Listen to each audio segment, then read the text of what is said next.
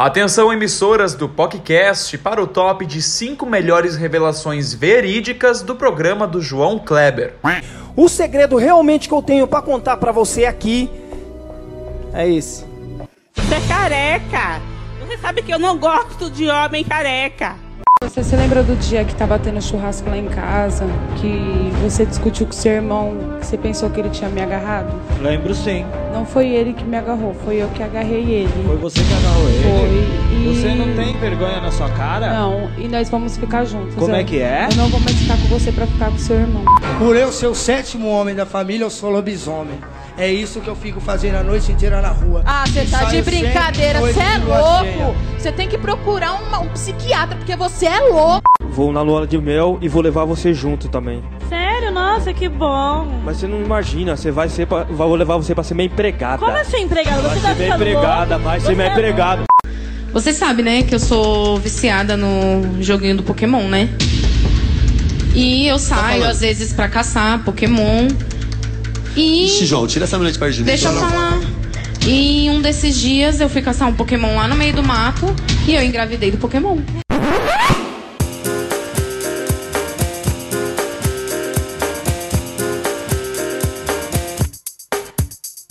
E aí, sejam bem-vindas ao podcast, o programa 100% LGBTQI+, que leva informação e muita pinta do Oiapoque ao Chuí.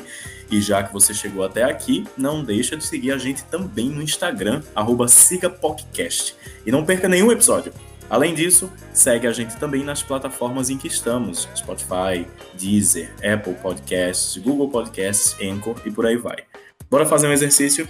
Quem enviar esse programa para uma amiga ou um amigo agora, esse programa para quem ainda não conhece, hein, vai ganhar um nude de Felipe Goldenberg ou de Fernanda Taíde, valendo. É o que, menina? Eu não, desculpa, amigo, eu tive que eu, eu vou ter- eu tenho que convencer as pessoas de alguma forma. Tá bom. Sério, va- vale a pena, tá?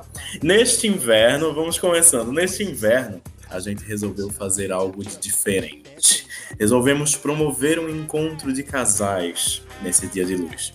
Mas é para discutir muito mais do que as nossas próprias relações. A gente vai discutir de alguma forma todas as relações. Vamos falar sobre relacionamento, sobre casamento.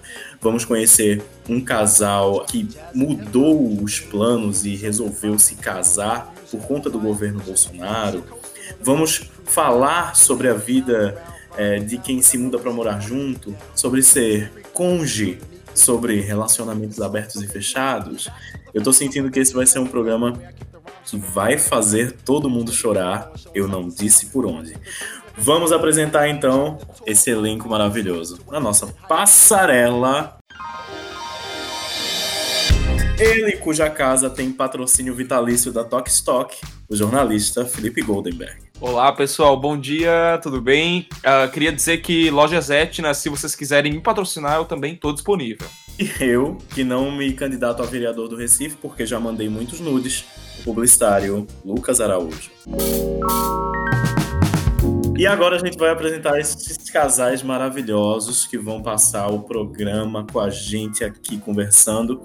A pedagoga, doutora em Sociologia da Educação pela USP, especialista em juventude que trabalha com projetos sociais na área de educação e direitos humanos, Raquel Souza. Olá, tudo bom com todo mundo? Obrigada pelo convite. Olá, Raquel. E Raquel é casada há quase três anos com a jornalista, mestra em Ciências da Comunicação pela USP também, especialista em conteúdo, comunicação digital e inovação, Raquel Mello. Tudo bem, Raque? Tudo bom, gente? Bom dia. Assim, só uma correção, assim, não são três anos. São 13 13, anos. 13, Desculpa. Meu 13 Deus. anos, esse número cabalístico, o número do amor, É verdade. da é paixão, do relacionamento. Caramba, eu escrevi, Oh, meu Deus. eu escrevi tão certinho isso, porque eu ia. É maravilhoso, porque anteriormente o nosso programa foi o número 17, né? Então a gente precisava desse momento. Entendeu? Foi de propósito. Cruz, credo. 16 Exato. mais um, não fala esse Tá, mas ah, olha só, Rafael, ah, eu posso falar com a Raquel mesmo? A Eu preciso contar uma coisa pra vocês, assim, quando a gente começou a namorar, A minha mãe, do alto da sua educação, inteligência. Carioquice, né? carioquice, honestidade ímpar. ela perguntou: qual que é o nome da sua namorada, minha filha? Eu falei, Raquel. Aí ela parou um tempo e falou: Ah, eu acho ótimo, porque assim eu não confundo o nome Na dessas minha meninas. frente, na minha frente. Eu acho ótimo que assim eu não confundo o nome dessas meninas que você fica aqui trazendo aqui. Caraca. Entendeu? Deu uma DR, assim. Foi aquele momento que você, que você pergunta pra, pra pessoa: você tá namorando mesmo comigo? É um relacionamento aberto ou fechado? É sério É isso? sério? Ai, gente. O que eu faço com isso?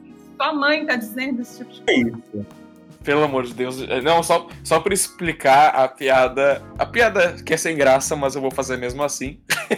Porque a Raquel, que é a jornalista, ela tem uma voz um pouquinho mais grossa. E daí vamos chamar ela de Hack. Só pra vocês reconhecerem, tá, gente? Porque o que a gente soube antes do programa entrar no ar é que quando alguém de telemarketing liga pra elas, é uma questão, é uma questão, principalmente com hack. Conta essa história pra gente, hack. É, então assim, procuram a gente, falar com a Raquel, eu falo, Raquel, não, senhor, não, senhor. É, eu quero falar com a senhora Raquel. Eu falei, mas gente, sou eu que tô falando. Tipo, eu não consigo provar que eu sou eu, entendeu? Eu já não consegui cancelar serviço de net, essas coisas, porque a pessoa não acreditou que era eu. Mas tem a vantagem, né? Às vezes as pessoas ligam lá em casa, telemarketing, né? Liga lá em casa, por favor, senhora, eu quero falar com a Raquel. Aí eu nem pergunto o sobrenome, passo pra Raquel, pra você. Bom, continuando a nossa apresentação, conosco também hoje aqui no programa está o Hamilton Harley de Carvalho Silva, pedagogo e doutor em educação pela USP. Tudo bem? Oi, bom, tudo bem? Seja muito bem-vindo ao podcast, Hamilton. Muito obrigado pelo convite. O comandante Abilton tá aqui com a gente. Me dá idade! Gente, mu- Desculpem. muita gente faz essa piadinha comigo. E aí eu sou ariano, o povo chama de satanás, e aí piora a situação, viu? Gente, desculpa, é que se eu fiz uma piada ruim com um casal, vou ter que fazer com outro, entendeu? A gente tem que ser justo nesse programa. É, equidade, equidade. A gente vai conversar também com César Ramos, que é gestor cultural, sócio e diretor da Complementar Produções e da 3QS Cinevídeo. Muito obrigado por estar com a gente também, César. Olá, bom dia. Obrigado pelo convite. Gina, obrigado vocês por estarem aqui. Bom, como a gente já falou, a gente vai dividir esse programa em duas partes. Primeiro, conhecendo um pouco da história das vivências e das lições de Raquel e Hack. E depois, em breve, daqui a pouquinho, meninas, tudo sobre César e Hamilton. Tá bom? Uh!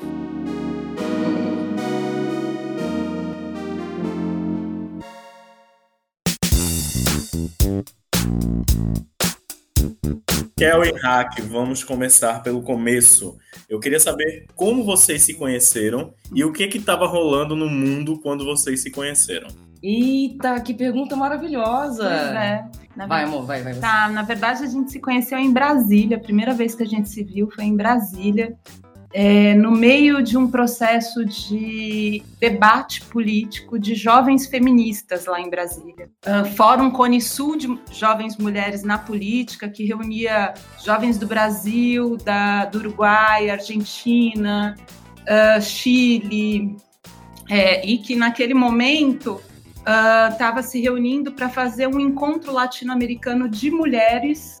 É, e aí ia ter uma reunião com a comissão organizadora do, do- desse encontro latino-americano. Eu fazia parte da comissão organizadora e Raquel era jornalista, morava no Rio de Janeiro e foi para esse, para essa reunião de organização para fazer a cobertura do, do encontro.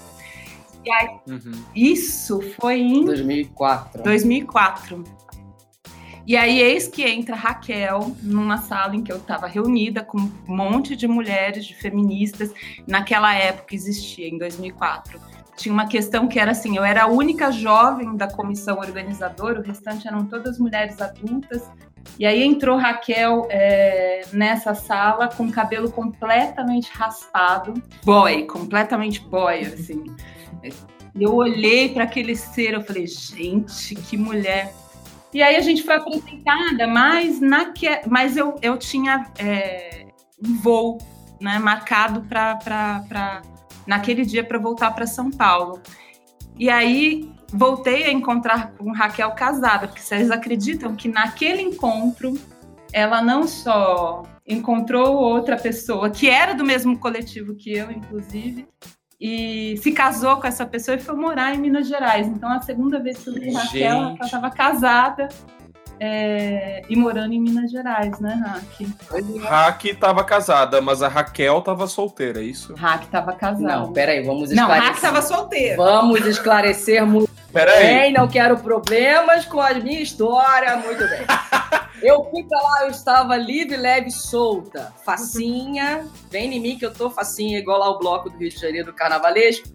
Eu estava indo trabalhar, uma pessoa séria, na verdade. Fui trabalhar e aí cheguei lá, não tinha nada, gente, não tinha nada. Só que aí, assim, tem um detalhe que a Preta esqueceu de comentar, porque esse encontro é, de organização do Encontro Latino, ele estava sendo, estava acontecendo no- dias antes do primeiro encontro de mulheres, é, primeiro encontro nacional de políticas públicas para as mulheres lá em Exato. Brasília, é, que tinha participação de, é, exatamente, tinha uma participação de mais de duas mil mulheres do país inteiro.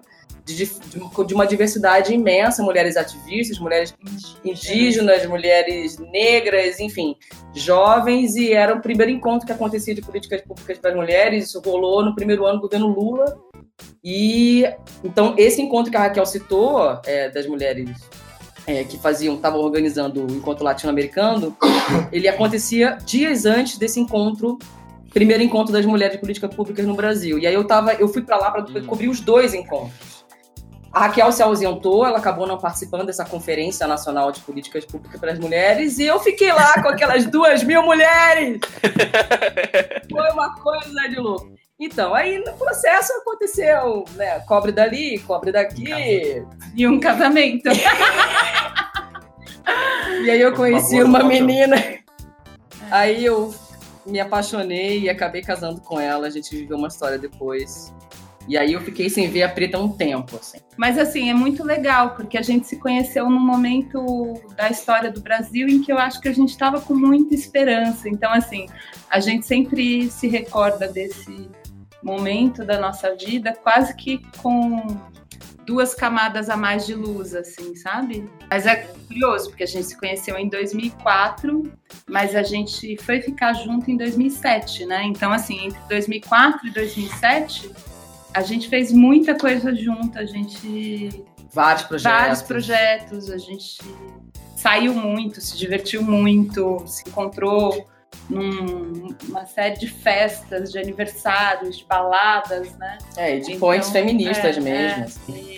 e, e do LGBT também, Aham, né? aham. Então, assim, é, a gente viveu muito tempo uma relação de, de amizade e aí, num belo dia, a gente falou, opa, peraí, Tem vários casais que se encontram em certos momentos e aquele momento específico não era o ideal pra acontecer algum tipo de relacionamento, né? Não era o momento certo, digamos. A pessoa certa, mas não era o momento certo. Eh, Vocês consideram também que isso aconteceu no caso de vocês? Eu não sei se é o momento certo, mas eu acho que assim, quando a gente se conheceu lá em 2004, a gente era super jovenzita. Então, por exemplo, é, eu sequer me tinha experimentado ficar com meninas, né? Então eu me via como uma heterossexual.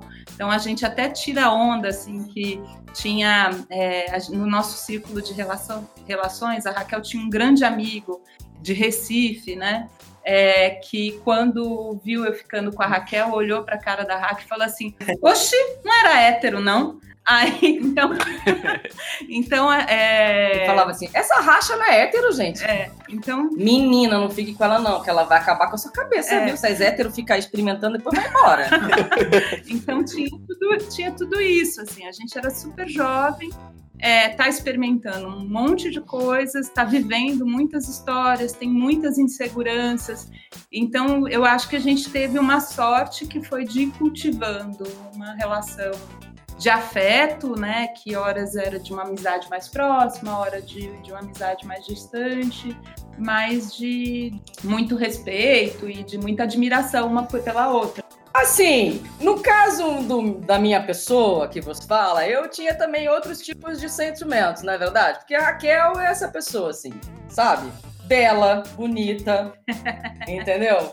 Eu, eu tenho um, um problema com essa minha altura, não sei porque as mulheres mais altas, mais altas eu, me chamam bastante atenção, sabe? Então eu do alto do meu 1,60m vi essa mulher assim, alta, bonita, heterossexual, que eu não consegui. E aí, nos encontros feministas, tinha umas amigas também gays, assim como eu, a gente ficava num canto assim, puta, mas. Cara, a Raquel é hétero, né? Ela não vai dar mole pra ninguém. Olha a Raquel como tá vestida hoje. Meu Deus do céu. E aí ficava aquela coisa assim, mas pra mim ela era inacessível. Era um ser, uma entidade, assim, lá longe, que eu nunca podia chegar perto. E aí um dia a gente foi pra balada.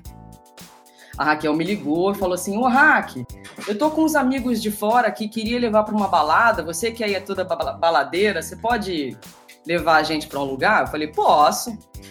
E aí eu levei ela pra Bubu, que é uma balada LGBT aqui de São Paulo, que fica na Rua dos Pinheiros, ali, super famosa. Propaganda. É, a Bubu faz tempo que a gente não vai na Bubu, mas a Bubu naquela época assim bombava, era o ponte LGBT, tinha várias pistas, várias coisas. E a gente foi pra lá. E aí no meio dessa balada, pã, a gente ficou. Foi um choque para a minha pessoa. Eu testemunhei. o Hamilton tá no canto aqui falando. Porque nessa época Milton morava comigo, a gente dividia apartamento, né, Milton? Uhum, sim. Acompanhou todo o processo de conversão. Acompanhei todo o processo. Olha, Cadamares Com não usou. e prazeres. Vocês conheceram num momento foda, né? De, de, de, um- de uma esperança, de um sentimento positivo e tal. E aí vocês acompanharam, e todo mundo acompanhou junto com vocês, todas essas mudanças que o Brasil teve. E eu queria saber também que, o, que, que tipo de mudanças é, nesse tempo que houve no relacionamento de vocês é, que vocês podem passar pra gente, sabe? Um relacionamento de 13 anos, eu imagino que tenha muita coisa rolando e que tenha, enfim, você tenha que se adaptar a algumas coisas, você tem que transformar algumas coisas, você tem que repensar algumas coisas. E que para muita gente, que eu conheço pelo menos, de estar num relacionamento de 13 anos é, é uma coisa quase impensável, é uma, uma coisa quase, aí nunca vai acontecer comigo. E aconteceu com vocês, né? Eu queria saber um pouquinho dessas mudanças também. É, eu acho que tem duas coisas que eu destacaria. A primeira é que a gente ficou morando juntas durante muito tempo. E aí a gente resolveu, eu não sei, a gente quando a gente começou a falar de comprar casa, de adquirir bens que implicavam a economia das duas, ou de fazer projetos de vamos ter filho, não vamos ter filho, vamos uma tem problema de saúde, aí foi, foi nessas coisas assim, e se uma morre, se a outra, né? Quer dizer, quando a gente começou a, a pensar é, na, na, numa vida dois, para além do, da- do conviver, estar junto, morar junto, dormir na mesma cama, é, a gente começou a falar de casamento, né? Então acho que isso é, acho que era importante. E aí em 2000 e quando, Duda? Só uma pausa, você falou viver na mesma cama? Dormir na mesma cama. Ah, tá. Mas por que não? Foi uai! Eu me perdi nessa. Eu acho que a gente vivia na mesma casa faz um tempo já. Não, mas quando foi que a gente fez o co- contrato de união estável? Foi no dia 4 de dezembro de 2010, meu amor. Em doi- Aí em 2010, a gente falando dessas coisas do, da vida em comum, para além do viver junto, para além do morar junto, a gente resolveu fazer um contrato de união estável, né? Que a gente fez é, é, com o apoio da associação é, Da Parada LGBT. LGBT daqui de São Paulo, que foi quem é, encaminhou toda a documentação para gente. E aí foi um momento muito feliz da nossa vida, porque a gente conseguiu reunir os amigos, a gente conseguiu fazer uma festa, a gente é, compartilhou com a família, enfim, foi, um, né, foi uma festa, uma celebração, mas o documento em si era nada romântico, né? porque era um, quando a gente pegou o documento para ler, era um documento que não era uma, um, contra, um, um documento de celebração do amor, né? Era, antes de, de mais nada, um documento que é, tentava assegurar para o casal a possibilidade de que a gente lidasse com, é, é, como um casal, com, né, como qualquer outro casal, com questões que, a, que afetam é, e causam sofrimento à vida de um casal. Então, existiam coisas do tipo: se uma das pessoas estiver internada, incapacitada de tomar decisões, a parceira tem direito a entrar dentro quarto e conviver. Assim, era, era, era o básico, sabe? Uma coisa né? bizarra. Quer dizer, aquele documento continha coisas que, para nossa sociedade, seria normal, né? Num é, casal heterossexual. Num casal heterossexual. É, é, óbvio que se eu sofri um acidente e isso me causa incapacidade de tomar decisões sobre o meu tratamento é, como proceder, se doa sangue, não doa sangue. É óbvio que para um casal heterossexual essa decisão tá para o parceiro, né? Mas no nosso caso isso tinha que estar tá num contrato, de modo que o contrato que a associação fez ele devia ter uns 40 páginas. Não, era, era menos. Mas era, era assim, tinha uma série de itens que beirava o absurdo, assim, sabe? Para qualquer casal heterossexual, mas que para a gente era necessário estar tá no papel para a gente evitar situações do tipo a mãe de uma, ou o pai da outra, ou o irmão mais velho intervir, intervir é, é, na vida do casal ou na vida de ah. um dos parceiros. E o segundo episódio marcante foi é, que, diante de desse cenário político mais recente que a gente está vivendo. 2016, amor, teve, tava tendo o ah, golpe. Exato. Tá lembrando? É, então. Aí, ali naquele momento, a gente percebeu, falou assim: olha, o caldo está entornando. Achamos que possivelmente pode haver uma ascensão de uma corrente ideológica política que vai afetar a nossa vida em termos de direito. E a gente é, já tinha a possibilidade de ter acesso ao casamento igualitário, mas a gente não tinha feito ainda, né? Porque tinha aquele documento lá de união civil estável, a gente não, nem pensou em fazer. E o que o cenário estava grave, se agravando em termos de acesso a direitos, a gente pensou, falei, cara, vamos fazer o registro no cartório? Porque para alguém vir aqui dar uma canetada e acabar com esse documento que a gente tem de casamento é, de união civil é um, é, um, é um passo. Agora, casamento igualitário, não. Né? É, não tem como intervir na decisão do STF, entendeu? Então sim, a gente sim. tomou essa decisão e a gente se organizou. A gente estava vivendo um momento peculiar na nossa vida, assim, a Raquel fazendo doutorado, eu fazendo mestrado na USP também, na área de comunicação, ela na área de educação. E aí a gente estava com uma vida um pouco assim atribulada com outras questões, mas a gente se organizou para no ano seguinte, em que a gente ia completar 10 anos juntas, fazer uma grande festa com a nossa família, os nossos amigos e sacramentar a nossa união no cartório. E aí a gente fez isso em 2017, no dia 20 de maio de 2017, quando a gente completava 10 anos, a gente fez um. Era um dia lindo, maravilhoso, né? Sua opinião aqui. Foi um dia de sol, frio. Frio. Semana antes a gente foi com todo mundo comprar flores, aí foi buscar, achamos o local. Aí teve uma laje. Na, uma laje top pra ser mais chique. Foi na laje, gente. É, laje É, aí teve a história da tenda, que tinha que colocar uma tenda pra se chover. Assim, e aí veio. Foi uma farofa. Como toda família, foi uma grande farofa. Mas foi lindo. Foi, foi lindo e divertido. A gente fez num, na, no, na laje de um lugar maravilhoso aqui em São Paulo que chama-se Casa Palco, que é uma, uma casa de arte e cultura em que tem ensaios de teatro e de dança, tem uma galera super legal. E naquele dia mesmo de manhã a gente foi ao cartório perto de casa fazer o registro do documento. E desde então somos um casal casado, casado. Então a gente casou duas vezes. É. Tradicionalíssima. Tradicionalíssima. Eu me lembro que uma das coisas que a gente mais comentava nessa cerimônia em 2017 é que a gente ia mandar emoldurar, né? Uhum. Na nossa certidão de nascimento ou de casamento. É, que a gente ia mandar emoldurar a nossa certidão de casamento. E é curioso, porque acho que, sobretudo nas camadas populares ou na classe médica que gosta de ostentar o diploma que tem, É comum que as pessoas emoldurem o diploma para mostrar para o mundo que elas são diplomadas, né? E a gente é, queria emoldurar a nossa certidão de casamento para mostrar para o mundo de que a gente é um casal. A chance da gente conseguir é, reconhecer publicamente, institucionalmente essa união é uma conquista, né?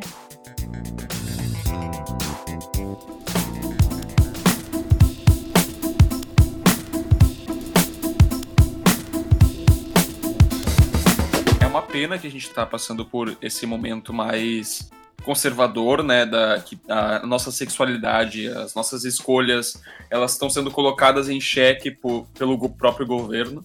Mas ao mesmo tempo, eu sinto, pelo menos no meu caso, que se eu não tivesse passando por esse momento de repressão, eu não teria ainda mais certeza e ainda mais orgulho de quem eu sou, de tudo que eu fiz e uhum. com uhum. quem eu estou, sabe?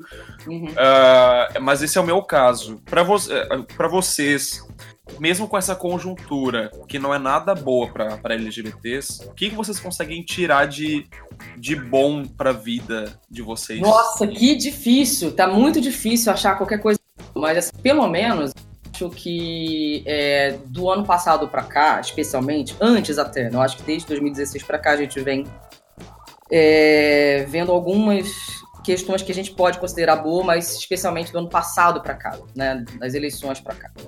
É que as coisas estão um pouco mais claras no nosso entorno. Assim. A gente sabe quem está com a gente, quem não está claramente com a gente. Isso para mim é importante, porque a vida por si só já é um, um puta campo de batalha, normalmente. Mesmo se tivesse tudo bem, o dia a dia, viver é uma coisa difícil. Não é uma coisa fácil.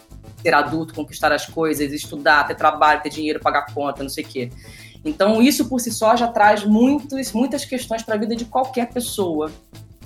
É, agora, no contexto político que a gente vive e também socioeconômico, é, ter tem uma coisa muito negativa, sim, da polarização, porque é, é existe uma dificuldade enorme no, no, estabelecimento do diálogo, na compreensão do outro, no, né, do movimento de alteridade, de entender o outro, estabelecer uma conversa, né, um entendimento para que todos possam ter algum caminho comum. Então, isso de fato é uma coisa muito ruim. Mas a coisa muito boa que eu acho é isso. A gente sabe quem tá do nosso lado e quem não tá do nosso lado. E aí, meu amor, nesse momento, eu quero que se dane quem não tá do meu lado, entendeu? Sinceramente. Uhum. Eu vou dar a mão para quem é da minha turma, para quem tá é, é, é, almejando, lutando e querendo um mundo melhor para todo mundo, e especialmente pra gente, que é tida como minoria. Você tá no front, assim, Batalha dos Bastardos, Game of Thrones. assim, tamo lá.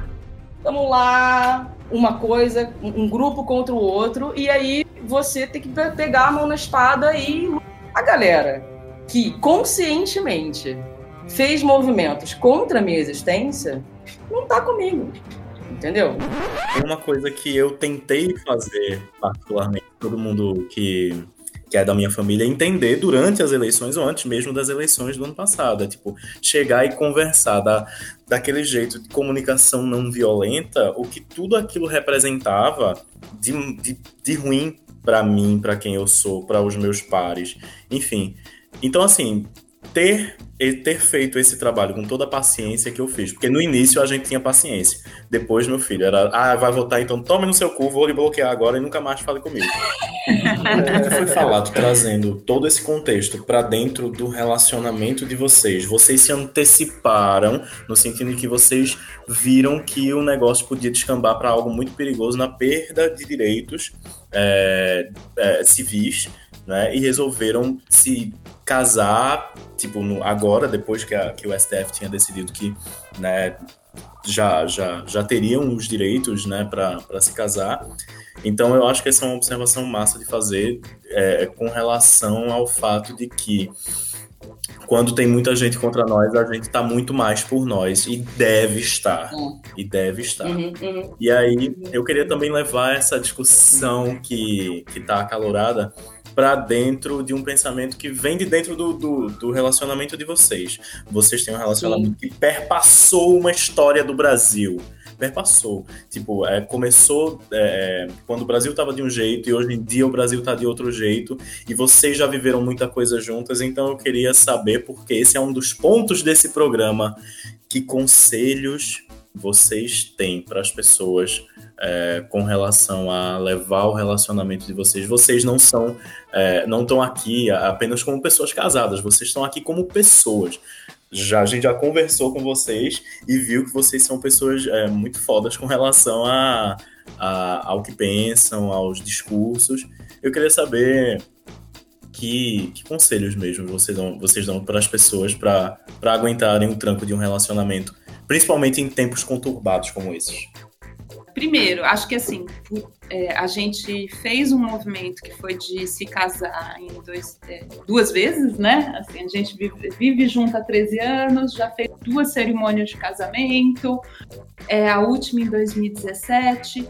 É, mas eu acho que tem uma coisa que assim, a gente é movida por esperança e por amor, né? Então, assim, é, é, a gente, nesse, nesses 13 anos, a gente continua se amando é, e a gente ainda tem esperança.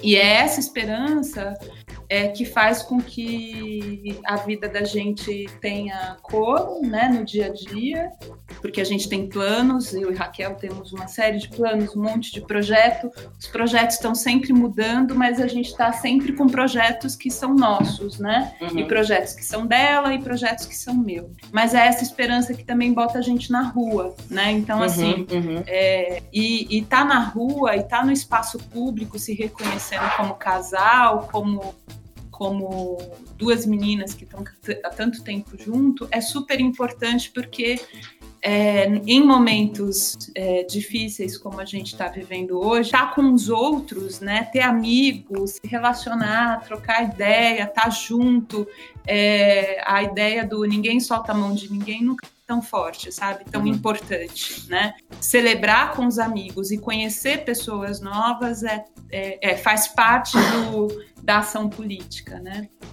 E não perder a esperança. É não desistir, né? Ser forte, né?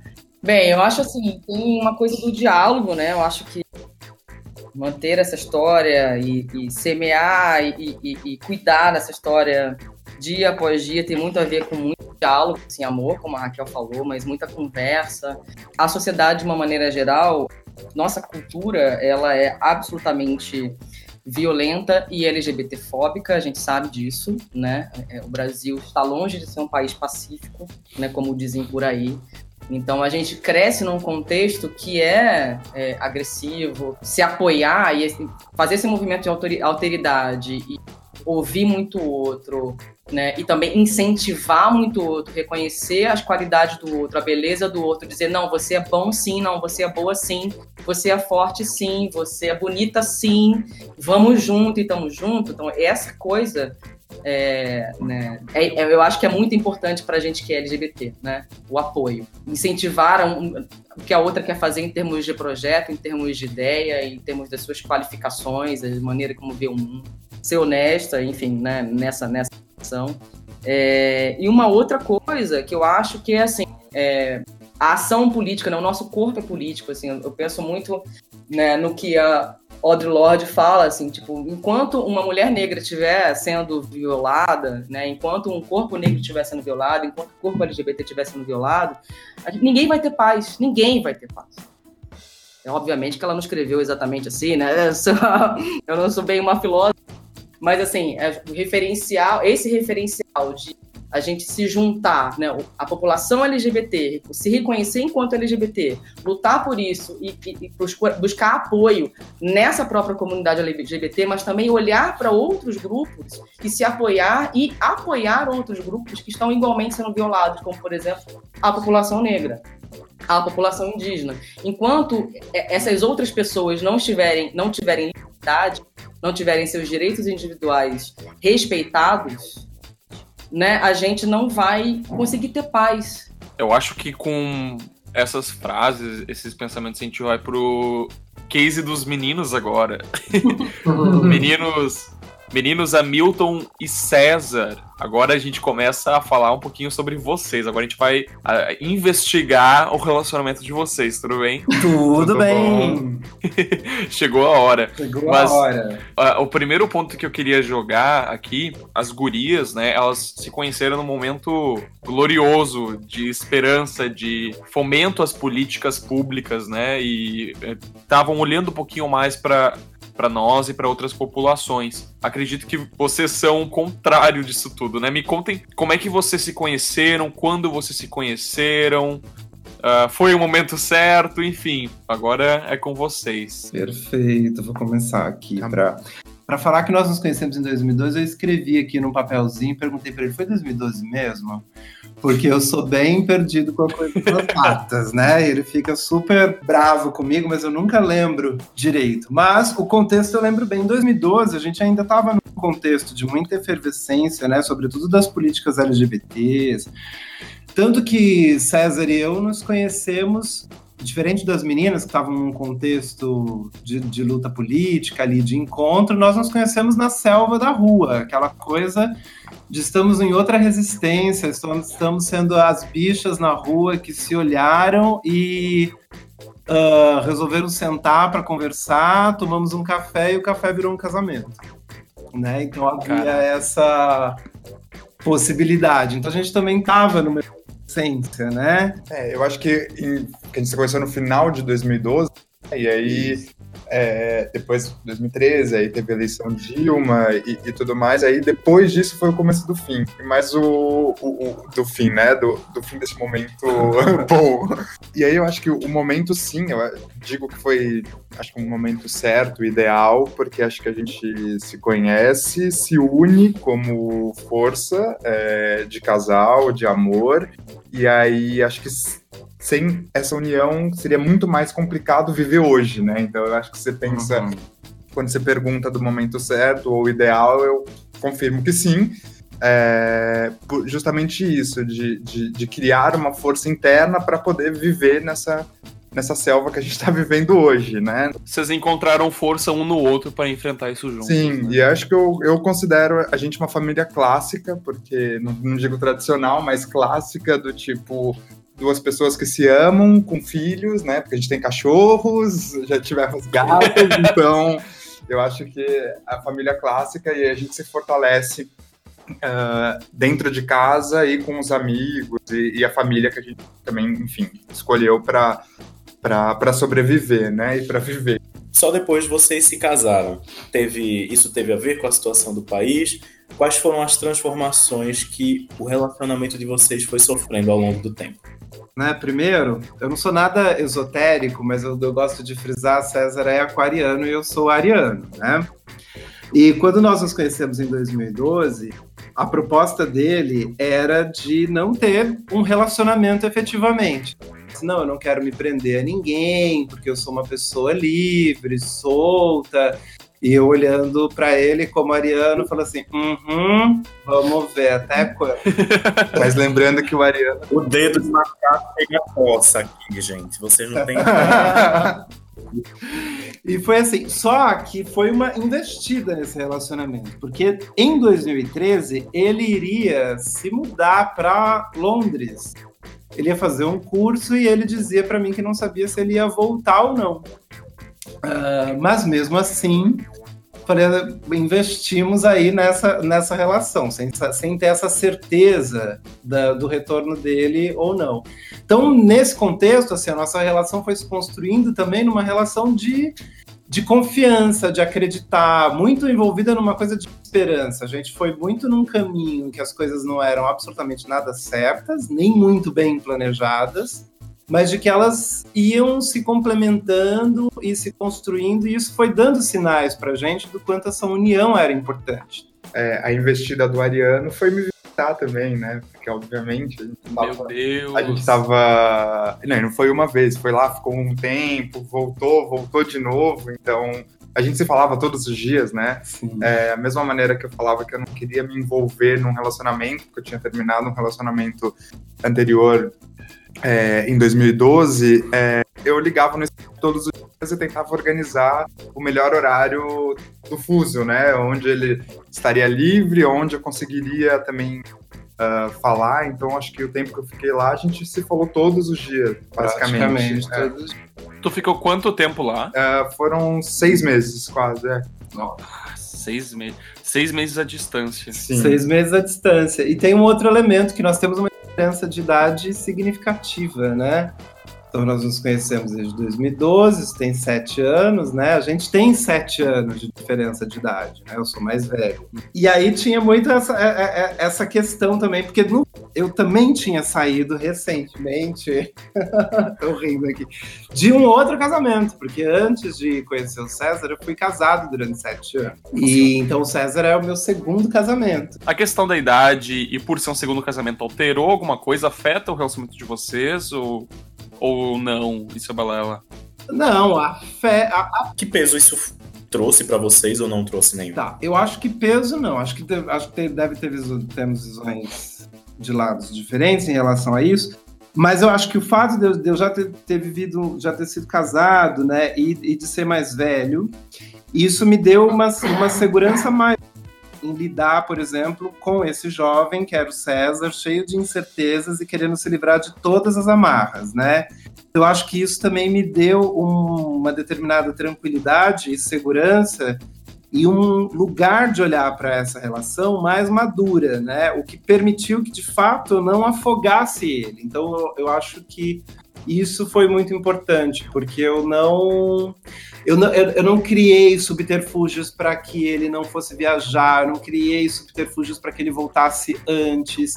Então, eu fui muito nessa, nessa toada de bem, o menino quer ficar livre, quer voar, vamos deixar ele voar. E qualquer coisa a gente né? dê aqui um alpistezinho para ele, quem sabe ele volta.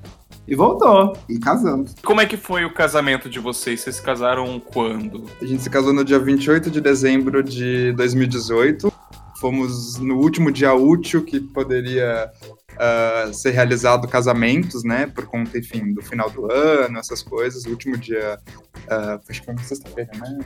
Foi. foi. É, enfim, foi o último dia que o cartório fazia os casamentos, então foi uma questão, sim, um pouco de receio do, do atual presidente fazer qualquer tipo de veto ou, ou questão, enfim, assim, da, da, da relação LGBT, do, do, casamento, e também para a gente pensar em números também, né? Você pensar um levantamento de números de casamentos LGBTs no final do ano, pós-eleição, a gente sim faz parte desse número de, de pessoas que se manifestaram com amor para falar, enfim, né, pro, pro atual presidente em relação a, a, a nossas vidas, né? É, eu penso é. bem nisso, assim, de, de, de, realmente de fazer uma resistência, de falar assim, somos um casal, estamos aqui, levantamos bandeiras e, e nossas vidas têm que ser olhadas, né? Então, é, acho que teve esse contexto também. Acho que é importante, assim, primeiro que nós já vivíamos juntos, já Sim. tínhamos os nossos cachorros e tal, e quando a gente se casa, então, obviamente que a gente casa com quem a gente ama, com quem a gente de fato quer estar juntos. Então, o casamento em si, ele, ele tem essa marca uh, de duas pessoas que escolheram estar juntas. E é curioso, né? Porque a gente se casou no último dia útil de 2018 em que tinha vaga. Eu trabalhava. Caraca. É, eu trabalhava no. E isso e não foi fácil. Que isso é uma coisa bastante curiosa. Eu ainda. A gente conversou muito se a gente ia casar. Não, e eu trabalhava escritório que tinha uma advogada e ela dizia quais eram as fragilidades e forças da união civil e do casamento, qual era a diferença entre um e outro. E ela, do ponto de vista legal, disse que era importante que César e eu nos casássemos, né?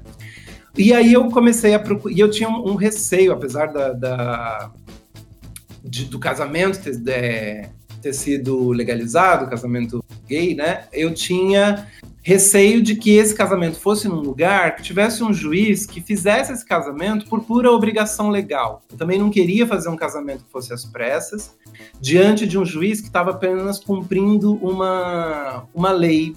E eu pedi para essa amiga advogada me ajudar, né, com a questão dos locais. E foi curioso, porque logo após a eleição não tinha mais vaga nos cartórios de, de São Paulo para casamento. Então foi uma empreitada conseguir uma vaga de data para esse casamento e a gente enfim conseguiu com a ajuda dela esse que foi o, último do último último dia útil do cartório do último dia do ano de 2018 e num lugar que, de fato, nós tivemos uma juíza, não foi um juiz mulher, que foi como juíza, e que não estava uh, fazendo casamento porque era uma obrigação legal, mas ela se mostrou bastante solidária né, e, e, e compreensível, inclusive a todo o contexto que estava nos mobilizando a fazer aquilo naquele momento.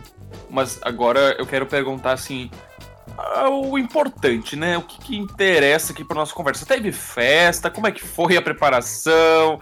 Qual foi o tamanho do bolo? Quantas camadas? Em quantos andares? Eu quero saber esses detalhes assim mais importantes. Na época, enfim, a gente estava trabalhando bastante, então a gente ficou com, com essas prioridades de resolver legalmente as coisas e a gente não, diferente das meninas, a gente não conseguiu fazer uma festa é, ah. oficial a gente juntou, é, a gente juntou uh, amigos, famílias depois do, do casamento é, e a gente faz festa sempre, então a gente acaba uh, renovando todas essas felicidades e, e coisas em relação ao casamento nas festas que a gente faz em casa e tudo mais. Mas oficialmente a gente ainda não teve. É uma coisa que a gente tem que pensar é. que já me cobraram de, de dessa festa. É, talvez acho que umas três camadas de bolo, acho que funciona. Esteiro. Então, por exemplo, hoje mesmo já está combinado da nossa família, a família que a gente escolheu, que é uma família de amigos, e que é uma família bastante plural, diversa, né? Porque ela não é uma família composta só por. São, são muitos casais, porque todo mundo resolveu casar, né? De algum modo, mas é uma, é uma família que tem tem as crianças, tem os casais heterossexuais, tem os baixinhos, os gordinhos, os altinhos. Então ela é uma família bastante plural, né? Eita, mas ó, quando tiver a festinha, convida a gente, tá? Claro! a gente, inclusive, da próxima vez que a gente for a São Paulo, vai convidar vocês pra Bubu, pra todo mundo ficar feliz e a gente leva o bolo também. Oh, tá? Já tá combinado, é. né? Eu levo uma torta de frango sadia para acompanhar as festividades. Cada um leva uma comidinha. Casamentos LGBTQI+, devem ser comemorados todos os dias. Eu acho que é muito do lance do exemplo que as meninas deram de pendurar ali a certidão de casamento. Acho que a gente a gente está nesse programa muito para celebrar uhum. é, a importância da união da gente e reconhecer que nessa união existem diferenças, né? Cada pessoa é um universo. Sim. Eu queria saber sim, sim. como é que a a conjuntura atual da sociedade, a mesma pergunta que eu fiz anteriormente, é, representa para vocês de bom e de ruim? O que que, o que, que esse contexto traz para o relacionamento de vocês? Uh, bem, o contexto é bastante difícil é, e é muito também difícil encontrar o que, que seja bom nessa conjuntura, né? Mas eu acho que algumas coisas, não que sejam boas da conjuntura, mas, por exemplo, eu que já estou com os meus 40 anos, é, eu vivi um período. Meu Deus, 40 anos e tem uma voz de 20. Oh, mas é porque você não viu o rostinho. É de 17. o rosto. Meu Deus. Depois eu mando. Não, comentários aleatórios aqui, que, enfim.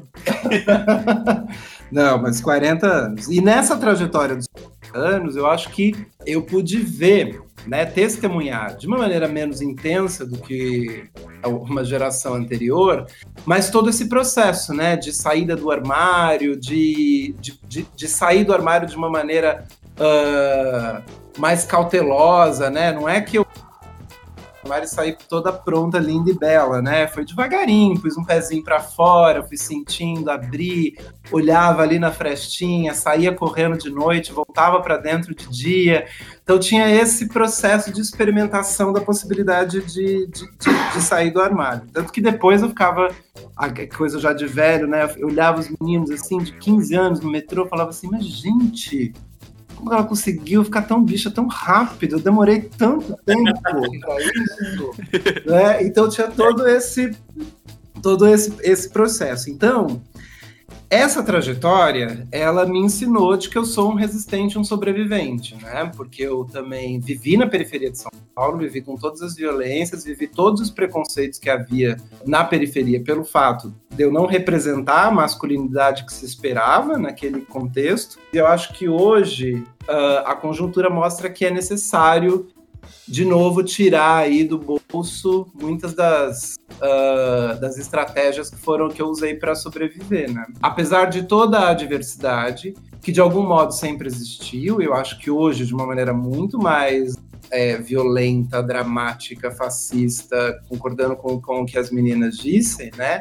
Mas também de, de reconhecer que nós somos né? E que a gente tem essa capacidade de resistir.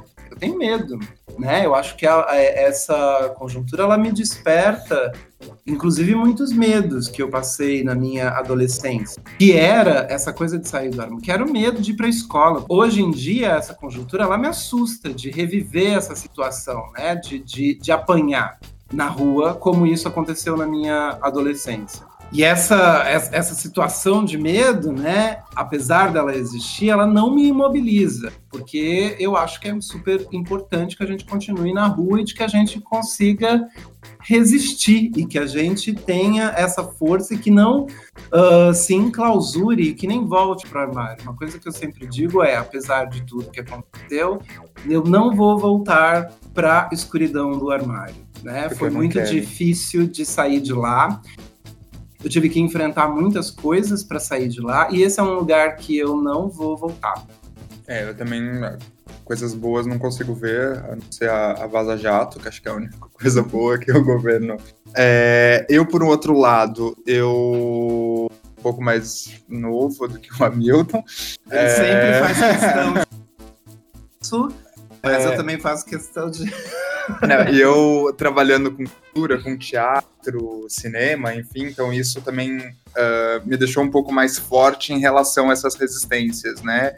É, de poder colocar numa tela ou num palco, ajudar a colocar, né, na verdade. A minha, a, a minha visão também de LGBTs, já, eu trabalho sempre com, com algumas temáticas LGBTs, uh, questão do meio ambiente, da mulher também, enfim, alguns projetos que a gente trabalha em relação a, a isso, não necessariamente como o, o, o, foco principal, mas ter isso. Atualmente a gente não tem mais um Ministério da Cultura, que o Hamilton acha que pode até ser um, um, um lado bom de tantas coisas ruins que vem acontecendo, não ter um ministério é, fazer atrocidades dentro do, trabalha sempre, trabalhou e acreditou, uh, mas eu acho que ainda a cultura, o audiovisual, o teatro ainda um pouco mais resistência do que o, o cinema, é, ajuda a sobreviver, né?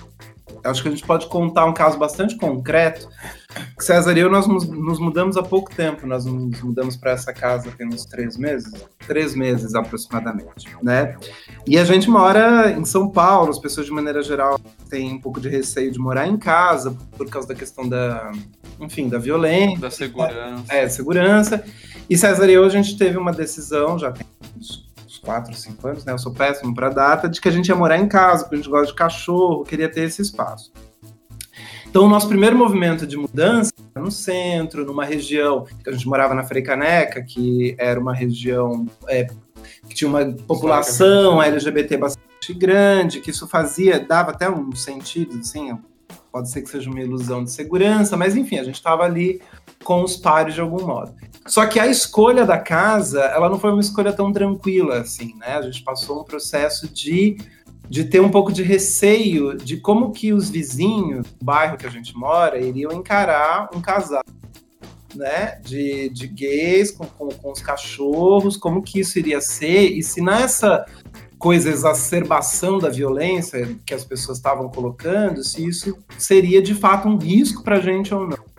E não foi uma decisão fácil né, de, de ser tomada. Então, antes de, da, da, da, de vir de fato para casa, a gente teve que pesquisar a vizinhança, entender um pouco como que era uh, essa questão, como que as pessoas conversando com LGBTs do bairro, se o bairro era tranquilo em relação a isso. Então teve uma série de coisas que a gente colocou na conta que a gente não, não colocou quando a gente fez a, a primeira mudança, né? E que para essa casa Uhum. ela foi fundamental para que a gente se sentisse minimamente seguro, né? E eu acho que é curioso que uma das coisas que ajuda a gente a tomar essa decisão, o, o dono da casa, que é o nosso vizinho, ele é um senhor de 86 anos de idade. E, e isso inicialmente era uma questão que a gente pensava, "Nossa, vamos descobrir, né? Será que ele é militar? Será que qual que é a questão? E a gente conversando muito com ele, ele tem uma visão ah, bastante progressista, né? Ah, e veio conversar com a gente que tudo bem, e chama a gente, e ele nos chama de família. Nós adotamos um cachorro e ele veio falar comigo: ah, a família de vocês cresceu, né? Então essas pequenas, né? Ai, que- e aí tem isso, assim, né? Então ah, a gente também se sente seguro em relação a isso. Então voltando a essa coisa dessa, do que poderia ter de bom na conjuntura, é que de mesma maneira que surgiram esses monstros sem disfarce, né, que estão aí, também outras pessoas elas surgiram como solidárias. Então isso um vizinho que talvez a gente nunca conversasse a respeito desse assunto virou um parceiro nosso, né? Assim, de, de proteção, de conversar, de reconhecer isso é muito importante.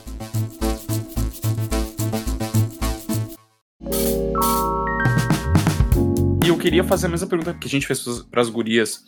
É comum que as pessoas peçam conselhos a vocês sobre relacionamentos? O que, que vocês falam para as pessoas que chegam até vocês para conversar sobre namoro LGBT, relacionamento LGBT?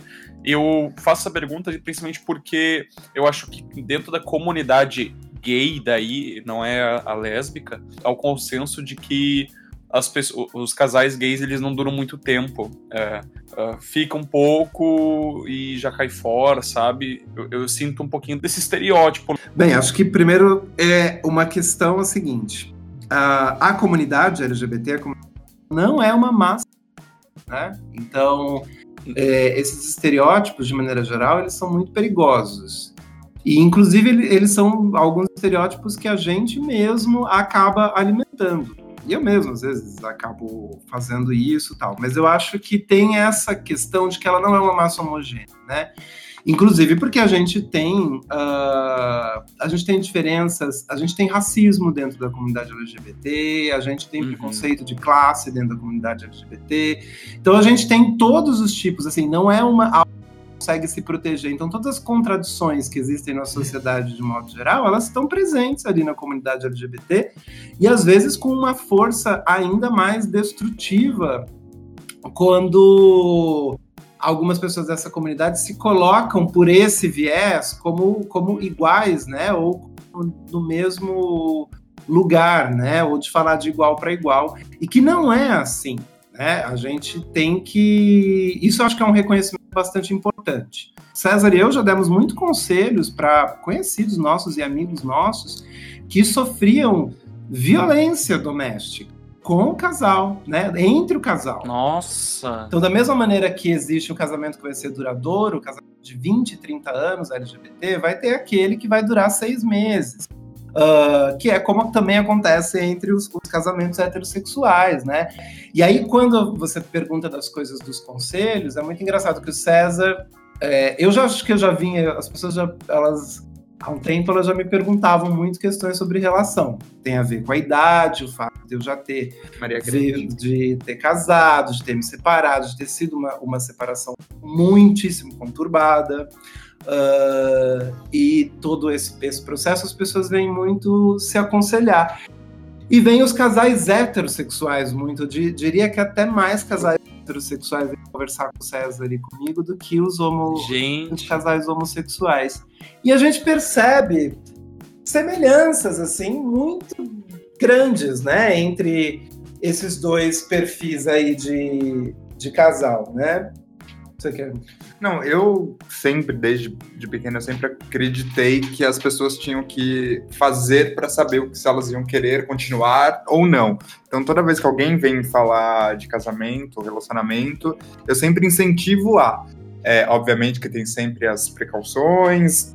É, recentemente, né, recentemente, uns dois anos atrás, uma amiga, enfim, que a gente descobriu que ela estava tendo um relacionamento abusivo, e aí, quando a gente percebe isso, a gente também toma ali à frente e fala assim: menina, presta atenção, olha o que está acontecendo. Você sabe que isso está acontecendo e está acontecendo com você, então abre os olhos.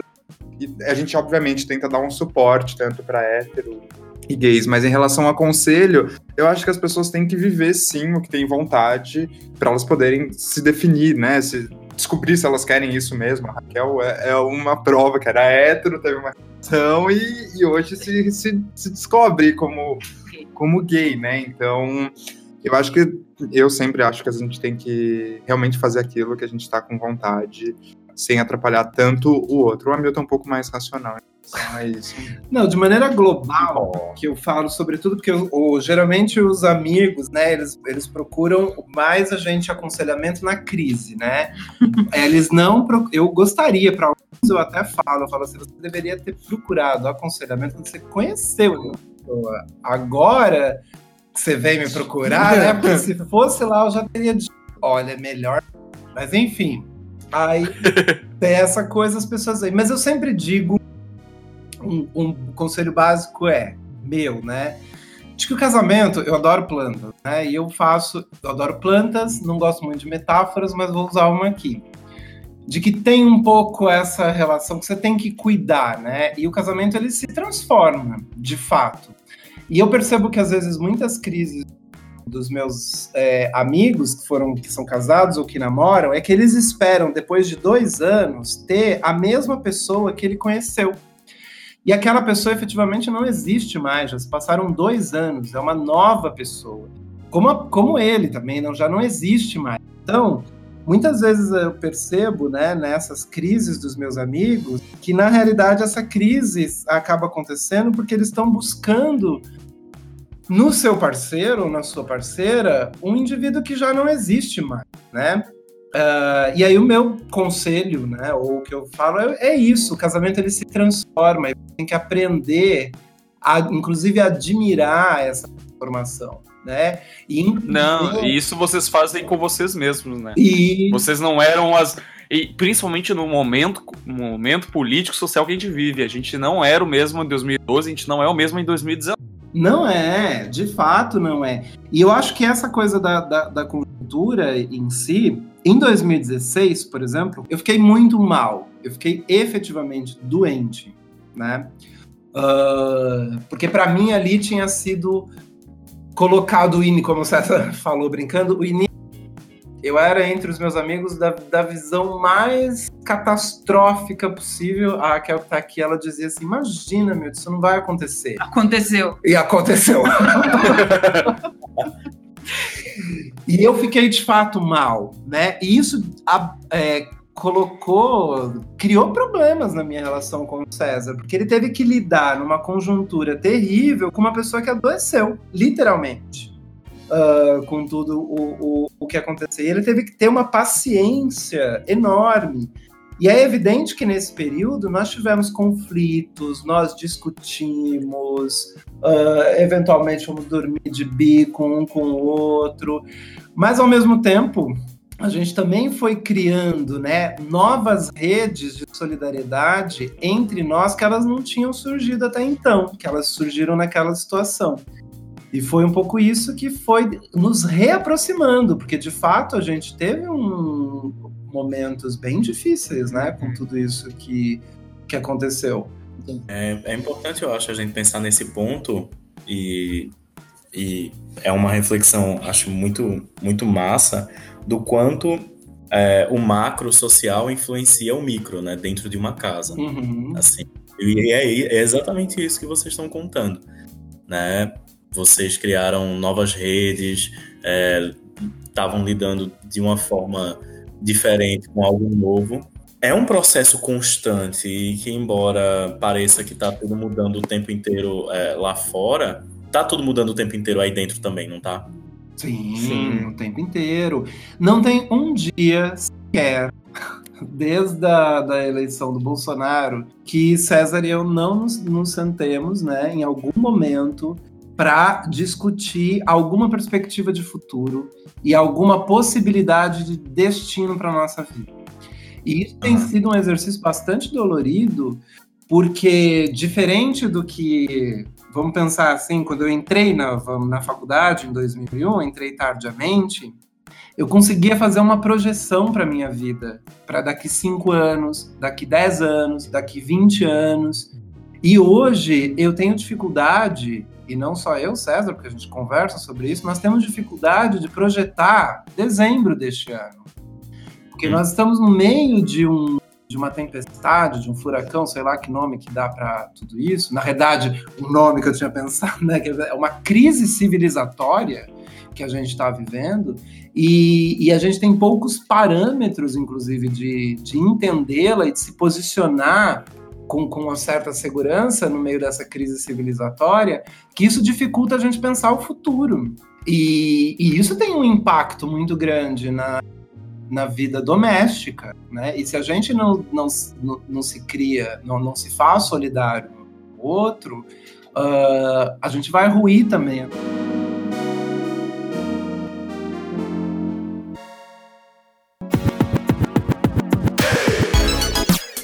Queria trazer para esse último momento e essa última pergunta todo mundo de volta aqui para a mesa, para nossa boate o que vocês esperam do futuro de vocês como um casal? É, o que, que vai acontecer daqui para frente? O que, que vocês esperam que aconteça daqui para frente?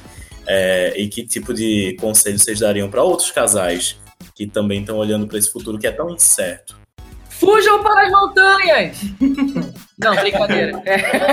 Ó, eu quero detalhes agora. Vocês estão pensando em ter filhos? Vocês estão pensando em se como é que você se vê daqui a cinco anos? Eu quero. É, é isso. Rapaz, eu tô tentando ter filho, tem 13 anos já, não consigo, não sei porquê. Eu sei. Mas sim, a gente pretende ampliar esta família, que já é linda e maravilhosa. A gente pretende ter filhos, ainda não sabemos como. Sim. Não consigo fazer projeções. Projeções, né, amor? Os próximos cinco anos, o quê? porque tá tudo tão incerto que, assim, tá um dia de cada vez, entendeu? No máximo uma semana cada semana. Então, assim, a gente, óbvio, tem nossos projetos sim.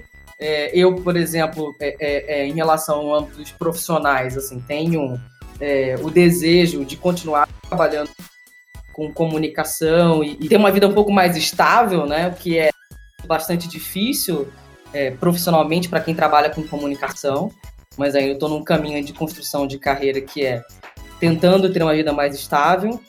A Preta tem um sonho de seguir a vida acadêmica, né, Preta? Uhum. Mas ela tá assim, ela, uhum, ela não Enfim, essa pessoa tem profissionalmente construído uma carreira acadêmica e continuar nesse caminho, que é o que é a paixão dela, então Agora. Aí o governo vai e lança um programa que chama Futurice. Ou seja, se vira! Se vira. Entendeu? É, não. Mas eu acho que assim, tem uma, uma, uma. Bom, você perguntou, já falei um pouco com relação a essa coisa do futuro, e aí, por exemplo, essa dimensão do ter filho, né? Tem um monte de gente que quer ter filho porque acha bonitinho, fofinho a criança, né? Para mim, ter um filho é sempre um ato de esperança, né? Porque você está colocando alguém no mundo então você tem que acreditar e ter esperança nesse alguém que está sendo colocado no mundo e de que ele vai ser importante para esse mundo, mas você também tem que acreditar nesse mundo, né? Tem essas duas dimensões. E aí eu acho que quando a gente está, quando eu falo dessa insegurança, e é uma insegurança mesmo, é insegurança econômica, é uma insegurança jurídica, é uma insegurança é, social, né? É, civil, eu não sei se eu vou ter direitos civis, se eu vou ter direitos sociais, se eu vou ter segurança jurídica se eu vou ter segurança econômica para botar um filho no mundo. Então, assim, é, embora eu tenha muita esperança, eu acho que agora, nesse momento, é um momento em que você meio que suspende né, a vida e vai olhando. E aí você falou, fez uma outra pergunta que é que conselho eu daria para outros casais, né? E aí eu diria o seguinte: é, primeiro, que não tem modelo de felicidade nem de casamento, né? Então, quando a gente fala assim, ai, entre os homens gays há um, uma certa ideia de que ele se que as relações são fluidas, passageiras, que homem, o, o homem homossexual não consegue ficar é, ser monogâmico, a monogamia não existe entre. E daí?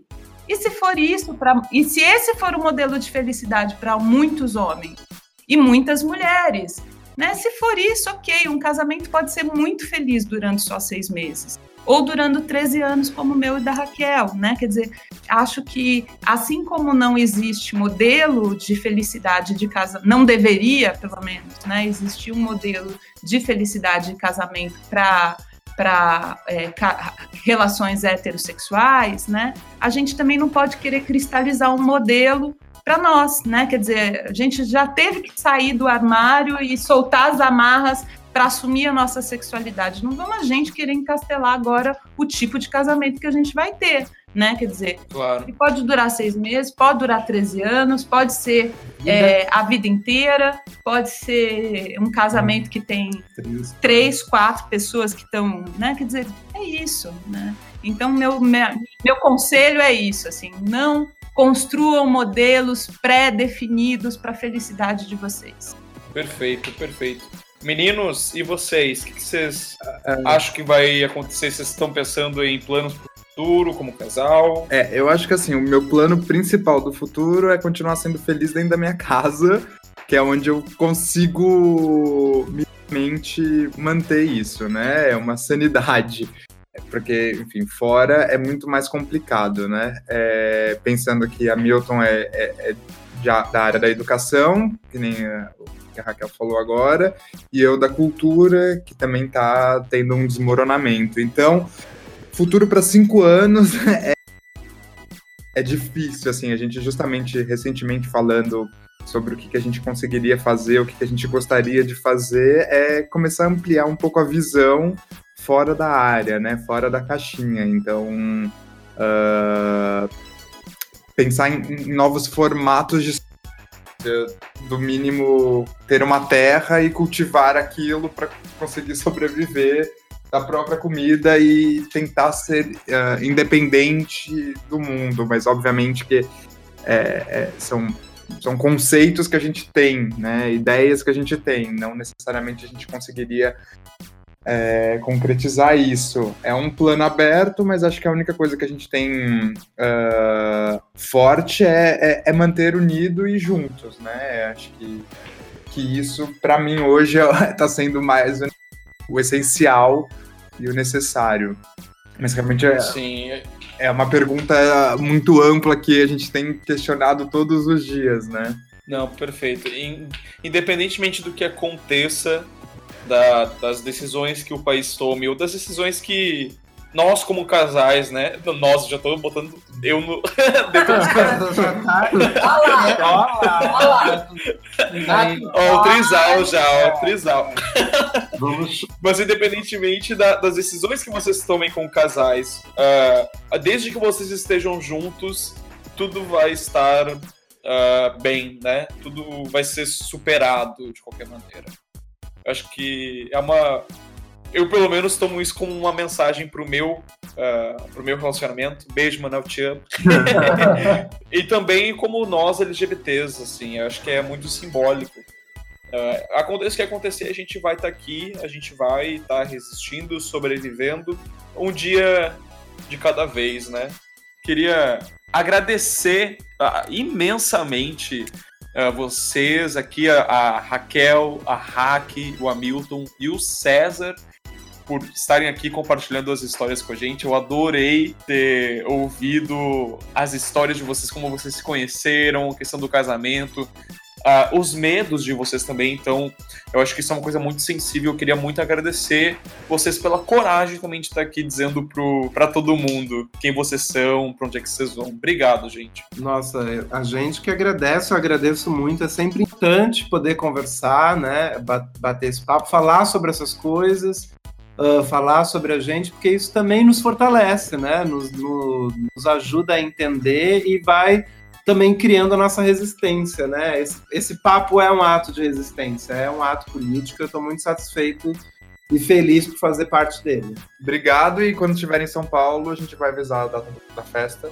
e aí, Mas você já se comprometeu bolo, eu não esqueço Não, nada, torta de- viu? torta de- torta frango da Sadia. É, a torta de frango com requeijão da sadia. Não vem querer que eu pague. Todo comprometido aí.